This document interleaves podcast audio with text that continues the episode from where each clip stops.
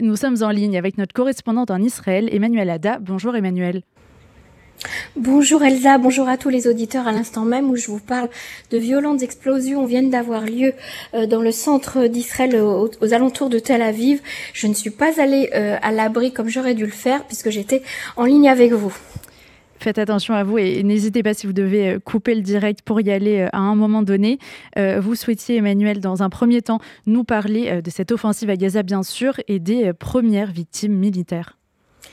Tout à fait. Au cours des opérations nocturnes menées par l'armée euh, israélienne dans le nord de la bande de Gaza, un officier de Tzal a été grièvement blessé par un obus de mortier et un autre combattant a été sérieusement atteint lors d'affrontements avec des terroristes. Les deux militaires ont été transportés à l'hôpital.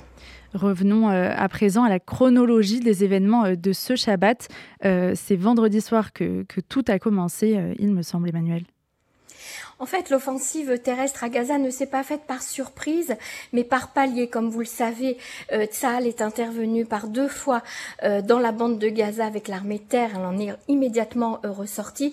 Mais vendredi soir, effectivement, la véritable offensive a eu lieu. Le porte-parole de Tsahal, Daniel Aguirre, a annoncé que depuis vendredi soir, donc l'armée intervenait avec des forces blindées, des unités de l'ingénierie et des fantassins dans le nord de la bande de Gaza. Il est évident que l'activité militaire s'est intensifiée et que toutes les forces militaires de Tsahal prendront part au combat. Aujourd'hui, ce sont les meilleurs commandos de Tsahal qui sont en avant-poste. Mais sous la pression américaine, Tsahal va laisser entrer par le passage de Rafia des camions humanitaires. L'armée israélienne appelle les Palestiniens à rejoindre le sud de Gaza où l'aide humanitaire va être accrue. Et puis dans son point presse quotidien, le lieutenant-colonel Daniel Agari a précisé que les opérations se poursuivaient comme prévu dans le nord de la bande de Gaza nous étendons progressivement notre action terrestre et l'ampleur de nos forces. L'opération au sol est complexe, elle comprend des risques, également pour nos forces, nous ferons tout ce qui est en notre pouvoir depuis les airs, la mer et la terre, afin d'assurer la sécurité euh, de nos soldats et d'atteindre les objectifs de la guerre. Et nous faisons tout ce qui est en notre pouvoir, dit-il, pour ramener les otages à la maison. C'est une priorité absolue. Les avions de Tzal ont frappé quelques 450 cibles du Hamas dans la bande de Gaza au, jour, au cours de la journée de samedi. Les cibles comprenaient des centres de commandement du Hamas, des postes d'observation et des positions de lancement de missiles missiles anti-chars selon Tsahal. L'armée a également étendu ses opérations terrestres au cours de la nuit avec l'entrée de forces supplémentaires. Agari a ensuite évoqué la situation dans le nord d'Israël. En réponse à des tirs en provenance du Liban et vers la frontière nord, nous avons attaqué des cibles militaires et des infrastructures du Hezbollah tout commando du Hezbollah qui s'approchera de la barrière de sécurité sera éliminé. Concernant la population civile, elle a un, comportement remarquable, a-t-il euh, déclaré. Tout le monde suit scrupuleusement les directives de la défense passive. Il a assuré que la population serait informée de tout changement éventuel. Et puis sur le troisième front, en Judée-Samarie, Tsahal, le Shin Bet et Magav opèrent ensemble dans les territoires pour dépister les terroristes et les arrêter. Tsahal a confisqué une quantité d'armes impressionnantes stockées et cachés euh, dans ces villages. Plus de 1300 terroristes recherchés ont été arrêtés depuis le début de la guerre. Daniel Agari a conclu en rappelant une nouvelle fois qu'il était de tout cœur avec les familles des otages et que les soldats de Tsahal combattaient pour les ramener à la maison.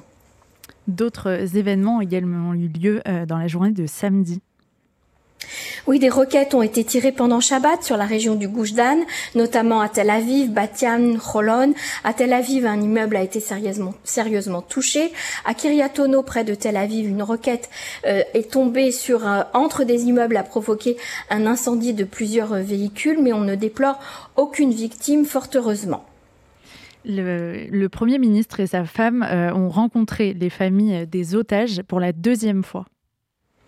Alors le Premier ministre Benjamin Netanyahu a rencontré donc samedi soir hein, les représentants des familles des otages retenus à Gaza. Il était accompagné euh, de son épouse. La réunion a eu lieu à la Kiria, le quartier euh, général euh, de l'armée à Tel Aviv.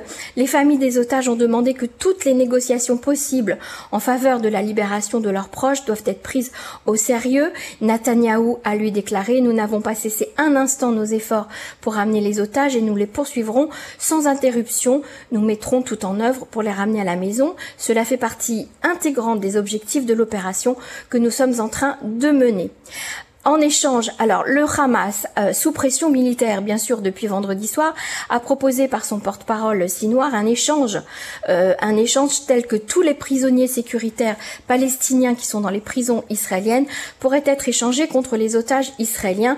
Israël n'a pas tenu à répondre à cette proposition, ne voulant pas faire le jeu du Hamas. Et de son côté, l'ancien chef du Mossad, Yossi Cohen, affirme que les négociations pour la libération des otages à Gaza peuvent se poursuivre alors même qu'Israël s'efforce d'atteindre son objectif militaire et d'éliminer euh, le Hamas. Nous ne pouvons pas attendre tranquillement des propositions d'accord sans entrer dans la bande de, Gaza, a déclaré Cohen. Il est possible et nécessaire d'éliminer le Hamas simultanément d'être ouvert à la médiation de futurs accords pour la libération euh, des otages. Euh, le Premier ministre Benjamin Netanyahu a nommé son allié Gal Hirsch en tant qu'émissaire pour les otages, mais Yossi Cohen, l'ancien chef du Mossad, serait également impliqué dans les négociations en coulisses. C'est enfin une conférence de presse conjointe avec le ministre de la Défense et Benny Gantz, ancien chef d'état-major, qui s'est tenue hier soir.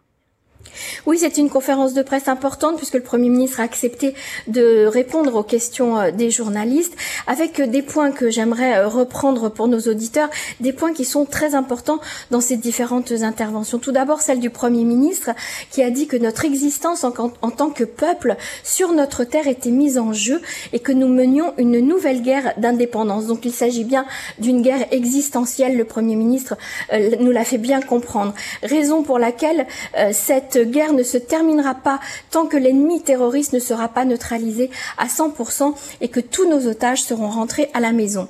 Et puis, il a quand même parlé de ce problème de la, des questions difficiles auxquelles il faudra répondre. Il a dit qu'après la guerre, tout le monde devra répondre à des questions euh, difficiles sur les manquements hein, de Tsahal et des services sécuritaires, y compris moi, a-t-il ajouté. Il y a eu un énorme échec ici et cela fera l'objet d'une enquête approfondie.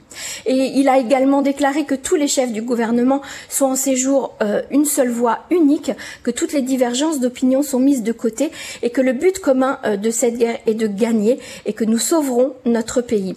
La pression internationale n'a cette fois aucune influence sur les décisions que le gouvernement israélien va prendre. Seul compte pour nous la sécurité de nos citoyens, la victoire de nos soldats et le retour de nos otages. Cette guerre sera longue et éprouvante, il a répété plusieurs fois, mais nous vaincrons, nous n'avons pas d'autre option possible. Le ministre de la Défense Galante a pris ensuite la parole après le Premier ministre.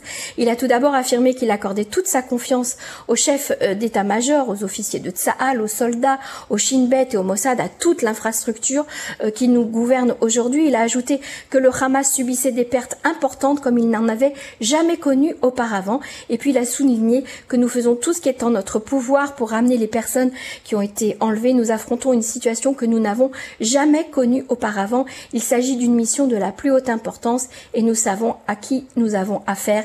Il a terminé avec cette phrase si forte, ce sera eux ou nous.